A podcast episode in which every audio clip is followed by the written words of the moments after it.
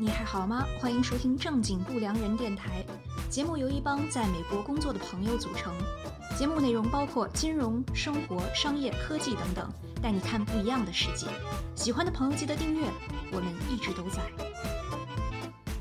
大家好，我是 Hanna，我是老虎。呃，这一期呢，辉姐临时有些事情，所以呢，就由我跟老虎给大家录这一期的节目。然后我们这一期是想讲一讲，呃，发生在三月三月底，大概持续了一个星期的一个热点事件，就是苏伊士运河的这个被堵的事情。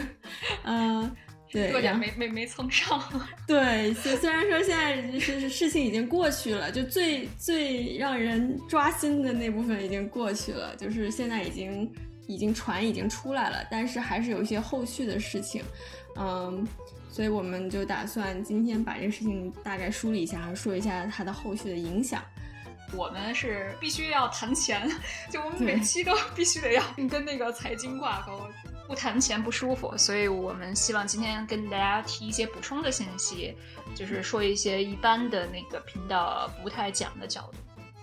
这个事情就是，呃，三月三三月二十三号呢，就是。这艘名为长次轮的这个轮船在呃苏伊士运河搁浅，然后呃事件一直持续发酵，一直到三月二十九号，它被这个拖浅，然后拉到了这个呃运河当中的一个大苦湖，然后再进行检修，呃现在还在这个清理这个呃就理清这个肇事的原因、梳理责任等等。那么呃。呃，这个先说一下这个船吧。这个船的名字叫长次号，呃，它是一艘二零一八年启用的超级集装箱船，约长是四百米，宽是五十九米，重二十二万吨。这里要说一下，就是为什么这个一艘船能够堵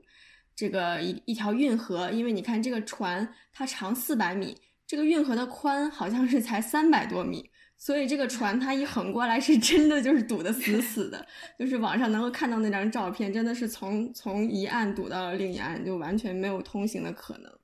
然后这个船东呢是日本一个日本公司，嗯，但是呢它是被一个台湾的公司叫台湾长荣海运，是台湾第一大海运公司，以论时拥船方式失租为旗下的集装箱船。这里说一下失租是什么概念？它这个失租呢是用于航空的一个说法，是由出租人提供飞机并附带完整的机组人员和维修燃油等设备，承租人呢只经营使用，只经营使用，向出租人支付租金。嗯，所以这里就是就是这么一个一个租赁方式，呃，负责运输长荣的集装箱。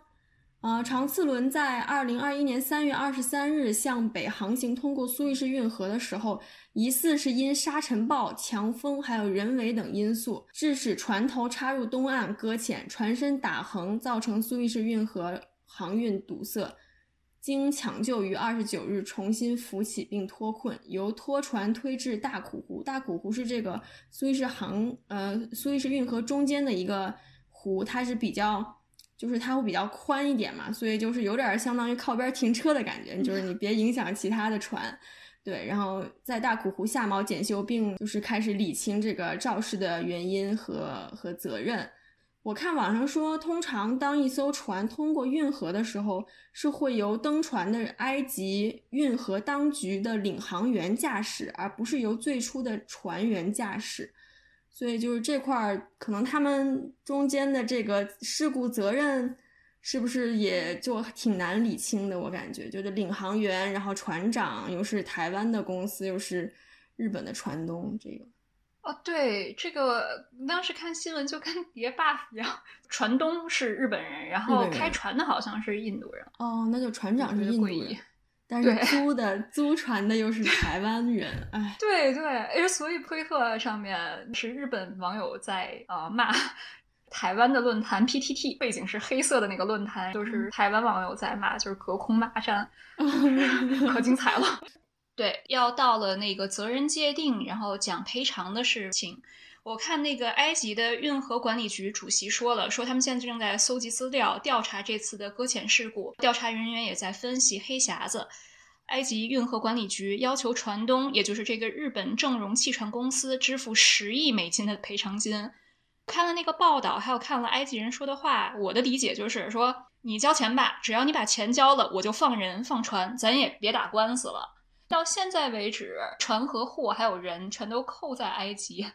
就虽然说那个船，那好像二十九号就不卡了，解救出来了。对对对对对。然后从二十九号扣到现在还在埃及，然后就是在谈协商这件事情，就是合法的吗？感觉就是有点就是想私了是吧？不走正规程序。我也很我也很震惊。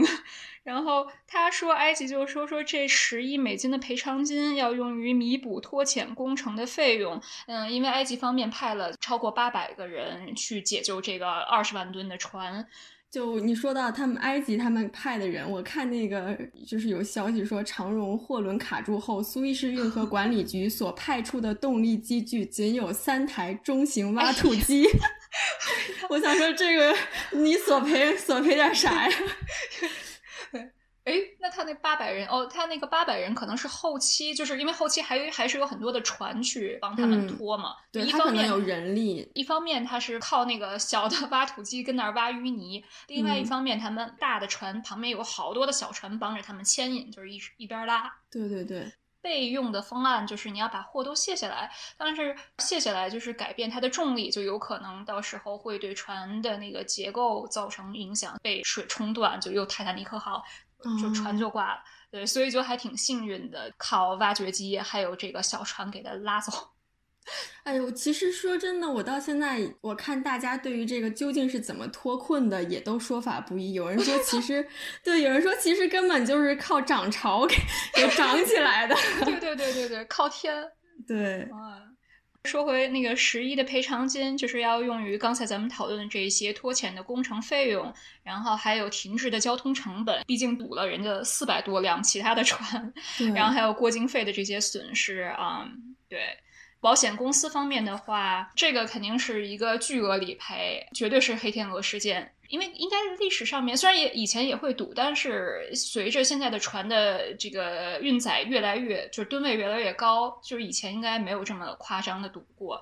而且像当年，比如说泰坦尼克号。我去查的德国安联的数据说，泰坦尼克号当年赔了一千两百万美金，就按照美国通货膨胀算，相当于是二零一零年的二点七八亿美金。而且当时泰坦尼克号是有七十多家公司联合投保，大部分都比如说是 Prudential 英国的宝诚之类的，都是那些英国公司，当然也有几家欧洲公司。英国是属于老的那个航海专家。看过《加勒比海盗》，人都出了五部电影了。就是英国是老派的航海专家，形象这个是深入人心。所以好多海上的保险的条款其实都是英国制定的，条款的语言的框架都是英国人当年写的。那说回长次号，嗯，长次号在这一次应该用的估计有几个保险合同，就航海保险一般有两个嘛，一个是 PNI，另外一个是 H&M。分别解释一下 PNI，PNI 保赔险，比如说是货物损伤，就是像这个是货船嘛，那如果你把货物给怎么弄坏了呀，或者是发动了战争啊，或者是你这船把人家码头给撞了呀，或者是你那个漏油，嗯，破坏环境，这些都是 PNI 的。然后英国的那个保赔协会，就是 UK PNI Club 俱乐部，他们是给路透社写了一封邮件，嗯，已经承认了。说这个 PNI 的这个险是我们做的，但是没有透露太多具体的东西，我估计还是得要审核吧。嗯嗯，然后另外一个常见的航海的保险呢是 H and M，不是那个买衣服的那个 H and M，它对它那个是棉花，就新疆棉花，对对对，所以大家不要激动，它是嗯，H and M 是指的是船体和机械，就是 Hull Machinery。那顾名思义嘛，修复这个船的本身物理上面它哪坏了，这些东西一般都是会理赔的。因为当时是在解救船体的时候，我记得是好像里边当时是船舱是进了水，然后也往外边倒了水，所以在货物啊，还有在船体上面，我觉得长次号应该是有保障的。还有一个很大的问题是在于货物 delay，就是延误，耽误多少事儿呢？四百多辆船。我看有新闻说，台湾的运营公司，台湾人说，哦，这个保险公司会理赔，不要担心。但这个是他们说的啊，就我不嗯确定，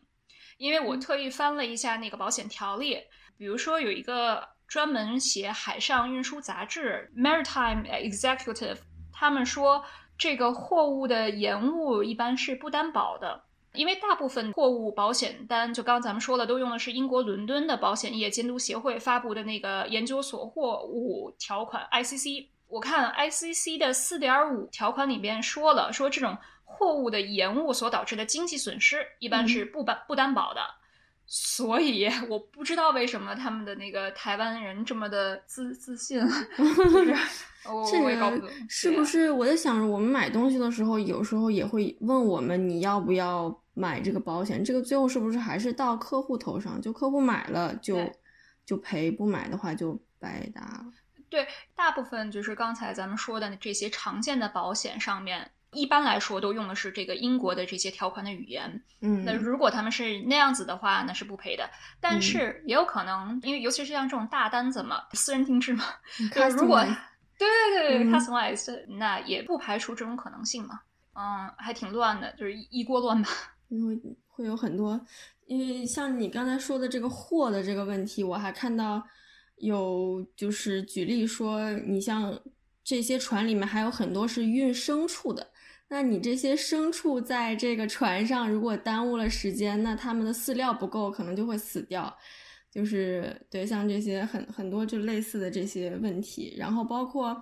嗯，像你刚才说这个阻塞了四百多艘船是吧？然后其中是包括我看是包括就是集装箱船、散货船，还有游轮。就这些船怎么办呢？他们部分的船是停靠在该地区的港口，就是许多是留在了原地。那如果停靠在港口的话，每天是需付三万到八万美元的停泊费。然后还有一些船就放弃了该路线，转而选择绕行非洲的好望角航道。啊，好望角航道的话，就是它呃耗时就会增加九到十天，然后呃，但是主要是燃油费嘛，就是它可能没有其他的费用，主要是时间上时间成本，就是还有一些船就尝试了中欧班列，呃，但是运费就会上涨百分之三十到四十，就这里中欧班列是对，就说一下这个两个替代航线，一个是好望角航线，好望角航线它就是亚洲和欧洲之间就是海上运输替呃就是绕行非洲好望角的一条航线，整个航程是呃比这个苏伊士运河增加了大概六千四百多千米，就是三千五百海里，所以耗时要增加九到十天。呃，这个其实是在这个呃苏伊士运河凿开凿之前，其实他们亚洲呃和欧洲是通过这个好望角航线来通航的。哦然后对，然后中欧班列的话是往来于中国与欧洲以及“一带一路”沿岸沿线各国的集装箱国际铁路联运班列，是于二零一一年三月首通车。呃，铁路运输呢，速度是海运的三倍，所以其实他们如果走中欧班列的话，时间应该会比较快，但是成本也就相应的会高很多。所以就是说，还是走海路的那个成本会要比这个呃中欧班列，因为是呃列车嘛，就是火车，对对所以是海运的成本应该是最低的，然后才是哦，对对，海运的成本应该是最低的，因为你想，它不需要就是修路嘛，不需要修这个，对维维持这个铁路。对我看好像是说海运的成本是最低的，然其次是铁路，然后是公路。呃，然后说一下还有这个事情的重要性，就是为什么我们之前看新闻的时候都是铺天盖地的，就是新闻一出来的时候，因为大家不知道这个运河可以什么时候开通，然后运河又特别的重要，就有很多的经济意义，所以那个时候的新闻是铺天盖地、沸沸扬扬，可能新闻比这个事件的本身都要大。当然这是传统的，对吧？你这做媒体的就是看热闹不嫌事儿大。我我是因为三月二十四号那天，我是看财经新闻，嗯，商品期货的时候都刷屏了，被这个苏伊士运河。根据 Kepler 的数据，每天有一百五十四万桶成品油通过这个苏伊士运河，占了大概全球的海运成品油贸易的百分之九。去年，也就是二零二零年，全球的海运原油总量是每天三千九百二十万桶，苏伊运士运河呢就承载了一百七十四万桶，然后天然气也是，所以它苏伊士运河其实对于全球的呃这个天然气啊、油啊是极其重要的一个渠道。然后这个数据是来自于 Kepler Kipper 也是一个非常权威的数据供应商，他们专门做商品期货、大宗商品的这些数据。那你看大的这些财经媒体，比如说彭博、路透社、华尔街日报，他们在报道的时候会经常的引用这个 Kpler 的那个数据。后当时二十四号的时候，就是第一次看到这个新闻，大家本来就觉得哎有点搞笑，可能那个时候也没有意识到这件事情有多重要，因为毕竟都二零二一年了，你就会觉得哎我们人类先进的这个技术，应该这船。都能开飞船了，怎么会因为一艘船卡了就？哦，对对，我们都上天了，怎么会那个？对，但是三月二十六号星期五的时候，我们就可以看到，就 WTI 原油和布兰特原油那一天都涨了百分之四，因为这个时候就是交易员市场，就大家就担心全球的原油和成品油的供应可能会中断。本来之前前段时间油价是跌了，就是因为受到疫情的影响。就美国的疫疫情防控的比较好，是因为疫苗的这个接种率非常的高。但是欧洲的话并没有这样子，大家担心那个欧洲的新冠病毒的封锁，所以油价本来跌了一波，结果这个长次号又插了一脚，油价当时是短期反弹，就是还是有点担心那几天。嗯，市场是在平衡对这个疫情的预期，还有对这个苏伊士河的预期。讲这个商品期货的时候，我再插播一个特别无聊的商品期货一零一啊。嗯，来，哎，好，呃，认真的讲一下啊，就是期货这个概念。那我们在先开始学期货的时候，肯定会知道期货叫做 zero sum game，就是零和博弈。呃，零和博弈是博弈论的一个概念，大概的意思就是说，有人赢就一定有人输。你把所有人的得失加在一起，结果准确的等于零。比如说一个蛋糕，那我切的多了，你就切的少了，对吧？你的快乐势必要建立在别人的痛苦之上。就商品期货就是这样子的。商品期货有两种交易方式，一个是对冲，另外一个呢是投机。我们看交易所，它在对于这种 initial margin 这个初始保证金的要求的时候，他们对于对冲者和投机者都是不一样的。什么是对冲？比如说你是原油的制造商，你家有矿，哎，你家有油田，怕油价以后跌了，那你就现在做空原油期货，锁定价格来对冲。相反，如果你是原油的进口商，你怕以后那个油价会涨，那你现在就做多原油期货。像我们看的那些石油公司，比如说英国的 BP 呀，还有荷兰的壳儿啊，就他们其实都是交易大量的原油期货。就我以前上学的时候，特别的有幸 去芝加哥参观了某石油公司的交易大厅，特别专业。他们有很多的交易员，每个人就是也是电脑上面有好多的屏幕，嗯，他们甚至有那种小游戏。我们玩了一下那个小游戏，就是它会模拟给你推送很多的石油的新闻，然后你自己来决策这个油你觉得是会涨还是会跌，嗯，然后你做这种投呃投资策略来买卖原油期货，最后看一下每个人的收益多是多少啊？就芝加哥有还挺多这种公司的，整个期货期货市场的发源地就在芝加哥。那说了对冲，另外一种期货的交易就是投机。比如说，我们看基本面、看技术指标，然后你来决定做多还是做空，甚至你可以同时做多做空，就是做 calendar spread 日历价差啊。比如说，我买买三月份的 WTI 原油，我同时卖九月份的 WTI 原油，所以我整体的贝塔可能等于零，但是我赚的是这个日历价差，远期和近期的嘛。可能对于个人来说很遥远。那个人交易要不要买原油投资，对吧？我要不要买原油宝？我要不要买原油的那个 ETF？几个方面啊？嗯，就首先就是商品期货、大宗商品期货，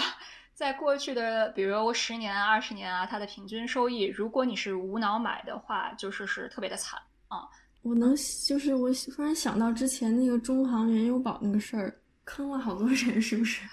对。没有错，因为中航原油宝它也是买的原油期货，嗯，而且它是在最后的一个交易日，就是在它是在最后的一个交易日去进行这个交割，嗯，相当于你呃，按照一般人来说的话，其实大家都是在第五到第九个工作日，就是已经作为这种交割，然后但是它是拖到就是月底快要这个合同到期的时候。就什么意思？就是说，如果你不这个时候进行展期，那你就必须得要准备好船啊，或者是运输的车呀，去真正的把这些油给拉回中国。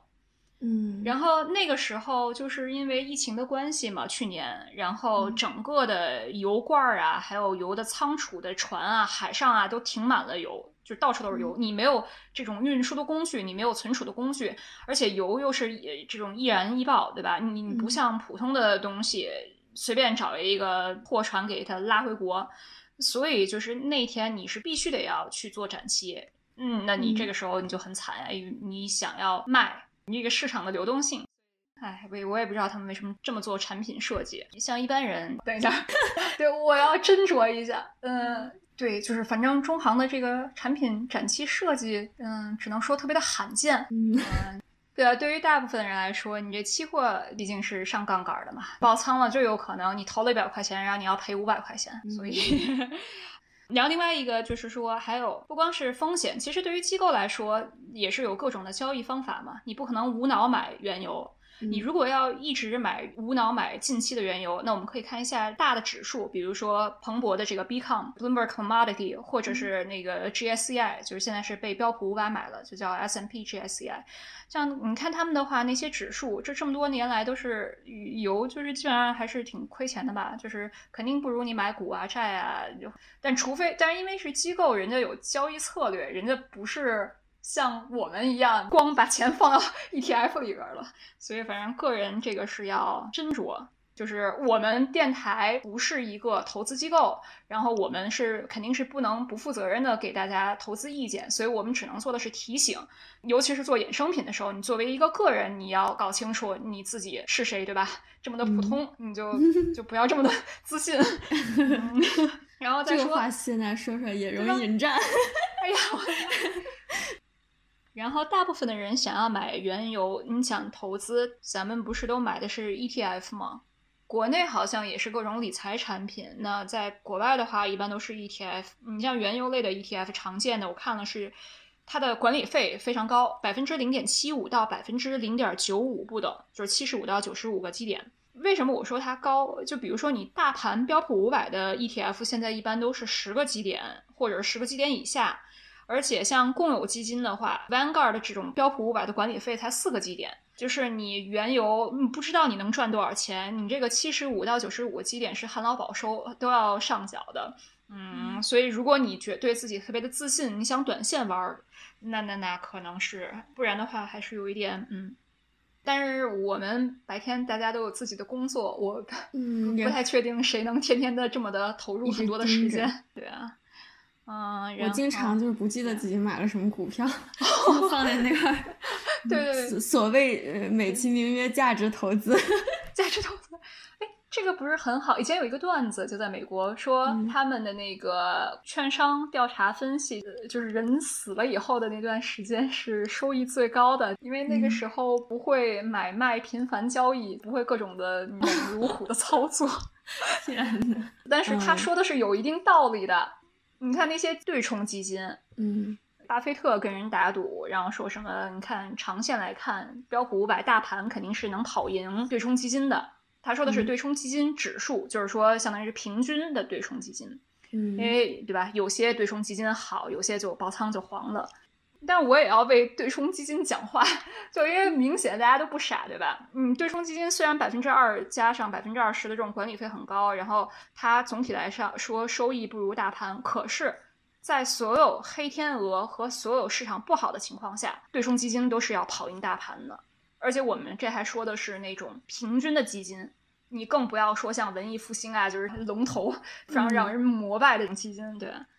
嗯，所以我们要再再次强调，期货它是零和博弈嘛，zero sum game，跟零和博弈有点类似的一个词呢，叫零和思维。什么叫零和思维？就是这是一种认知上面的偏见，它不是真相，它只是人们想的方式。就零和思维经常现在在我们国家的政治社论里边出现，呃，举个例子啊，就人民日报发文，零和思维就是假定国家交往之间所创造的总收益总和为零。国家之间完全是竞争对抗关系，相互交往的结果就必须得是你得我失，你强我弱，你输我赢，你存我亡，单压成四。哦，真的是这这 rap，这这 flow 非常的好。嗯，对。我我觉得我可能周末有点被洗脑。哦，老虎现在我觉得可以转型做一个 rapper 了。不不是不是不是，我觉得我 开着老虎周末开着邻居家的 Toyota 去了德云社。不是，内部梗内部梗。对，零和思维还有生活里哦，这个我教你一下怎么文雅的怼人啊。生活里就社会人类的社会关系也一样，比如工作里边，咱们都有那种同事，就是特别的事儿，你知道，爱打小报告来来讲你的坏话，来体现他怎么厉害。还有上下级也有 PUA 关系，有的时候，比如说我作为一个员工，那我很有能力，功高盖主嘛。嗯，那既然这种东西其实就是都是零呃零和思维，因为大家都觉得双赢太难了。就他们没有办法想象，就我们作为一个整体是可以有突破，可以有进展，总是觉得就盘子就这么大，对吧？你好了，我就不好，就这个就是典型在人类社会交往里边的零和思维。所以他这个是在批判这种思维，是吧？对，所以为什么这个被定义为是一种认知的偏见？嗯，就是它是一种偏见，对，就是人类常有的这种误区。所以我确实觉得，嗯。我感觉像在说中国和美国，不是说中国一直都在想怎么把蛋糕做大，美国就天天想着怎么分蛋糕。哦，这，对对对，哦对，所以我们国家我就看就是什么人民日报、人民网，就这几年新华社好像确实还挺经常提到零和博弈这四个字的。对，零和思维还是呃零和博弈就都有吧，反正就是。就是零和思维，我零和思维人感觉就骂人了嘛。哦，对对对，哎，这个东西对于我的影响还蛮大的。嗯，我觉得你经常会拿这个来怼人是吗？不是，你零和思维，不是不是能双赢吗？我我我内心默默的想，就是对，就是为什么我们不能双赢呢？大家好才是真的好。对对对。呃，说说回这个长次号的脱潜的工程，它是呃船东当时是派的一个荷兰公司。那么首先这个公司使用尝试使用拖船，用了十二艘拖船，尝试了三次，但是都没有成功，就不得不对这个船的搁浅部分的沙洲进行挖掘。然后呃，这个荷兰公司的 CEO 说。这个船它载了两万个集装箱，所以救援人员就需要取出燃料，然后抽走压压载箱中的水，还要卸下一部分的集装箱，以减轻船的重量，让它更容易移动，并且他们挖泥就是可能还需要额外的设备。就说到我们刚才说的那个挖土机，对，就是，嗯，就是，就是好像网上是不是还有一些这个？一些搞笑的段子。呃，这个船是二十三号搁浅嘛，在二十四号那一天，那个小的挖掘机的工人他开了一个推特账号，短短的几天，就他挖了一个多星期，然后他发了三百多条推特。不是那个推特的呃坡主坡主是就是那个挖掘机的主人吗？是真的吗？就无从考证嘛，因为很难打电话去。然后底下的网友都是在给他加油打气。然后你看那哥们儿，大概是一个小时大概发一次推的，就是特别的绝望的那种感觉。就比如说他，就先开始，然后就有网友在他底下评论说：“你们要不要试试可乐加上曼妥思，就是那个曼妥思糖？”啊，我好像看过那可以爆炸，对吧？对对对，因为曼妥思糖里面有阿拉伯胶，然后可乐里边又是碳酸盐。然后两个加起来就应该有大量的那个二氧化碳释放，就是爆炸。所以，然后他当时就还在那儿回复说：“就你们不要扯淡了，别闹了。”呃，结果第二天他又回复了一下网友说：“抱歉，我为我昨天的粗鲁而感到抱歉。我觉得你可能是对的，就是我们要这个仔细的研究你说的这个东西。”然后说可乐和曼妥思，我记住了。底下的网友就开始说：“哎，感觉。”事情好像突然变得有点绝望，就因为那个时候是发现这个船好像哎不是很容易挖出来。对，就是你想啊，十二艘拖船都都都就是拉不动。它里边还各种说什么那个我很难说服我老婆，我今天晚上不能回家，她她觉得我出轨了之类之类的。对哦，然后在微博上面大家可以搜一下，就是你就搜苏伊士运河挖掘机，然后有好多的那个推特搬运工，我觉得这个还挺好玩的。嗯，就有点有点就想到咱们当时咱们是建一个什么来着，也是那个就是直播，然后各种挖掘机，然后大家还给那些挖掘机起名字。当时哦，建方舱医院的时候。哦，嗯，就是那时候微博还 也是特别热闹，还有什么有的挖掘机叫蓝忘机，还有 还有给有的叫叫什么什么哦尼什么，就是起了各种绰号，特别有意思。啊，怎么还有这种事情？哎，是什么平台上面的？是微博吧？好像就是。哦，对，那会儿可热闹了，然后还有各个就是挖掘机的排名。对我，我因为每次看到这种，就觉得真的是又绝望又狂欢，就是对绝望中的狂欢，绝望，对对对对对，就这个事件，嗯，其实我一开始听说的时候就很奇怪，为什么就一个船堵了，为什么能够热度有这么大？然后看了一下这个苏伊士运河上，嗯，曾经也发生过一些船只的搁浅，它，嗯，可能比较。大型的一次是一九六七年，在第三次中东战争爆发后，到一九七五年，运河被埃及的武装力量阻断，无法通行。这个可能是时间比较长，但是，呃，当时是导致了十五艘货轮被困在运河上。然后近期一点呢，就是二零一六年二月和四月，分别有一艘散货船和一艘集装箱船也是在运河上搁浅。嗯，但是呢，这些另外，二零一八年的七月也是有有一艘集装箱船搁浅，但是这些呃事件对这个苏伊士运河的交通的影响都相对比较小，它不会像就是嗯这个长次号，它就整个横在这个路中间，而且那一条苏伊士好像是有一段它是有两条河道的，但是它堵的那块就刚好是只有一条河道，所以就相当于就把后面的船全部都堵了。嗯，对，然后就说一下这个这个运河呢，它就也是一条，就也是历史很悠久了。它是最早的时候其实更窄，最早的时候它只有六十米宽，中间也是经过了反复的扩建，到现在的三百一十三米。然后就是你刚才说到这个，呃，就是成本的运输成本的问题，就是这个船这个运河也是挺坑的，它的过路费据说是要三十万美元一次。然后，并且和这个油价 形成正相关，就油价涨，它这过路费就涨；油价跌，它的过路费就跌。然后，为什么跟油价正相关呢？是因为呃，过运河的定价呢，是和从好望角绕行的呃燃油费是成正相关的。因为你想，它嗯同样的直线距离，那么过。运河的话，相当于省了很多的时间，啊，它这个定价呢，就相当于是用钱换时间嘛，它会比这个绕行好望角的成本要再，呃，加一点点钱，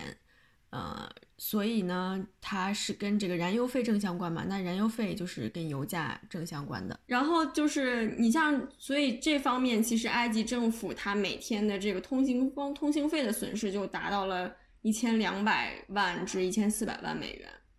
所以可能也是他为什么这么着，就是着急把人 人和船都扣下来，想要索赔。可能本来也没什么钱，就埃及政府。他他那个本来就三大支柱产业就是旅游、石油，还有苏伊士运河。苏伊士运河，对，这是支柱产业。自从 ISIS 国际的那个就恐怖组织他们开始了以后，埃及的旅游业就受到了特别大的打击。看好多嗯特别豪华的酒店都是白菜价，因为大家不敢去嘛，就有点危险。对，就是那个是他们活动的主要区域，就是因为反正都在就是埃及啊、中东那边嘛，怕这种嗯恐怖事件频发嘛，包括欧洲都对啊，都 三不五时的会这样。对，所以说埃及那边好像还啊旅游业受到的冲击也是不小。哦。所以我一直觉得说，就是你真的特别想去哪儿旅游的话，就趁着该黄金的时间赶紧去，就你指不定什么时候就发生什么事儿，就变样了。对呀，那个不是威尼斯再过多少年也就被水淹了嘛？就每年不是说威尼斯的水都是水位都在长高，然后那个城可能有有一天就没了。哦，哇，那是咱们可以就是计划一波威尼斯之旅。对，可以可以。对，就是说到这个威尼斯，就是其实跟这个运河的历史也是有点关系。我们都知道威尼斯商人很有名嘛。那在大航海时代之前，欧洲最著名的呃商派有两派，一个是热那亚人，还有一个就是威尼斯人。呃，为什么说是在大航海时代之前呢？因为我们知道现在就是从连接这个东西方贸易可以走苏伊士运河就可以了。那么在苏伊士运河开凿之前，人们走的是这个好望角。那条航线绕行非洲，那在好望角被葡萄牙人发现之前，也就是大航海时代之前，走的是呃水路，然后再陆路，再水路这样一个就是一个走法。那么呃是热那亚人先把中国的呃瓷器啊、茶叶还有印度的香料装上船，然后经过红海运到今天的苏伊士运河的南端，把货物卸下来，然后再通过陆地。运输到北端，交给威尼斯商人，让威尼斯商人再沿着地中海把货物销售到欧洲各国。这这条路也是后来被称为呃丝绸之路的一部分了。呃，所以威尼斯商人在其中也扮演着很重要的一个角色。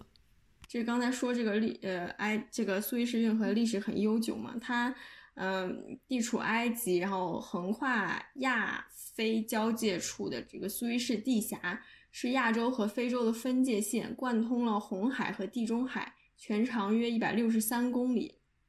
它是全球少数具备大型商船通行能力，但是不需要船闸运作的运河。就是船闸什么概念呢？就是，嗯，一说到这个苏伊士运河，很多人就是，嗯，会想到这个巴拿马运河，因为是和它同期开凿，然后也是投入了很多的人力的，也是当时有一些。就是强迫劳动的这种，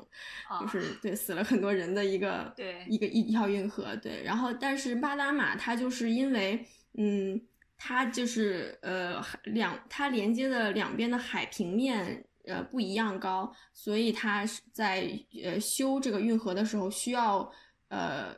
就是建那个船闸，就是说你船它是呃中间需要过通过几个船闸。然后来让这个船人为的把它达到和呃把它升高或者降低降低达到另一边的这个海平面的高度啊才可以通通行。那那个苏伊士运河，因为它呃红海和地中海两边的海平面不存在这个高度差，所以就不需要这个船闸。然后嗯，它最早是一八三一年的时候是这个法国的呃。工程师向这个埃及的总督提出想要修这个运河，他也有一定的当时的一定的政治原因，因为当时呃法国好像是跟英国就是就是在斗嘛，然后英国是呃当时从欧洲到亚洲还都是走这个好望角，那么英国当时是嗯。就是像你说的，他们在海上势力很大，就是他们控制了这个海望好望角一带的这个就是势力，所以就是法国就会经常会被卡脖子，所以他们就想要打通这个运河。那么他们向埃及的总督提出修运河，但当时呢，总督就提出两个要求，说所有的列强必须保证运河的中立以及埃及的独立，这是第一个要求。第二个要求是。开挖运河的资金必须全部由埃及来提供，那这这样一来呢，就保证了埃及的不受外国势力渗透，并且，嗯，就是埃及出资挖运河，也可以避免这些列强借运河的问题干涉埃及事务的可能性。但这两个要求当时法国人不同意，所以就拒绝了这个埃及就拒绝了他们挖苏伊士运河的请求。这是一八三一年，然后一八五四年的时候呢，法国人不甘心，就再次提出了请求。那那个时候的总督就是就换任了嘛，当时呢总督就发了呃开挖苏伊士运河的特许状，嗯，然后一八五八年的时候呢，嗯，法国就成立了苏伊士运河公司。这个公司呢，它是一个，它是靠发股票 来筹集资金发运河。那么这些人力呢，是他当时好像是说强征埃及平民穿过沙漠挖掘运河。然后，嗯，我看这个 wiki 上面说，部分苦力甚至被施以鞭笞，就是感觉很很很可怕的，就是也是血肉筑起的 运河。对啊，对。然后总共时耗时将近十一年，期间克服了大量的技术、政治和经费问题，最终花费一千八百六十万镑，超出最初预算大约两倍。然后是最呃于一八六九年通航。然后在呃经过了头几年的亏损之后呢，苏伊士运河就公司就开始盈利，因为他们这个过路费嘛也是挺黑的。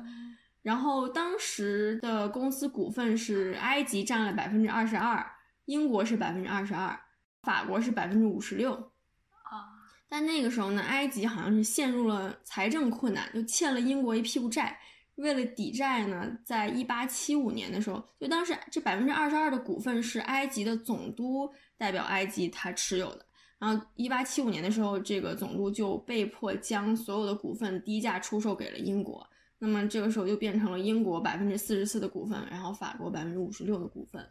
哦，所以那个时候开始，这过渡过桥费跟那个埃及就暂时没关系了，就所有钱全都是法国和英国两家。对，就听起来感觉非常就很屈辱啊！对啊，你自自己家的自己家的河，结果全都是这个英国和法国人哇！对，并且是你想，十二万埃及人为运河的开通就对做出了奉献。他这里说的是十二万埃及人民为运河的开通献出了自己的生命，哦，那可能真的是就是死了挺多人的。对，然后说到头来就持有的运河股份还被英国低价买走。就是运河开通所带来的这种巨大的收益，就几乎全被英法收入囊中嘛。然后，他们埃及每年只能得到一笔很小的租金收入，所以就是他们也一直都愤愤不平，然后想要把这个苏伊士运河给收回。但是埃及的国力就是也不是很强，所以就但是是呃，一直到二战之后，因为英法国力就逐渐衰弱了嘛，然后。啊，埃及后来是在一九五六年国有化了苏伊士运河，这个中间好像也是就是各种在联合国打官司，好像也有就是美国的一些些介入，是吗？对，就是美国也是帮，对，很熟悉的剧 情，对对 对，然后嗯，就后来就收回了自己应得的利益嘛，就是。嗯，像我记得看那个，比如说伊朗，伊朗以前的石油也都是像英国人，就 BP British Petroleum，也都是英国人持有的，也是后来反正打架吧，各种的，然后最后就收回国有化了。嗯，但他们又现在又被制裁了，所以有油也可能不太好卖。哎，你说什么？哪里被制裁？伊朗，伊朗，哎，都是有一段屈辱的历史。对。嗯，有一本书叫《世界尽头的发现》，我们想引用里面的一段话送给彼此，也送给正在收听的你们。今天，不管你怎么认识那个轰轰烈烈又瞬息万变的时代，也不管你怎么评论那些由水手们带来的是是非非，那个曾经造就了探险英雄们大航海时代，那些曾经创造了航海伟业的水手们，都已在人类文明历史上留下了深深的印记。而重温他们征服海洋的故事，也许会不断地激发起我们这些后来者新的自我超越的勇气和信心，激励我们循着前人的足迹，站在前人的肩膀上探索，不断进取，将人类的文明推向一个又一个崭新的高度。谢谢大家今天收听正经不良人，我们下期见。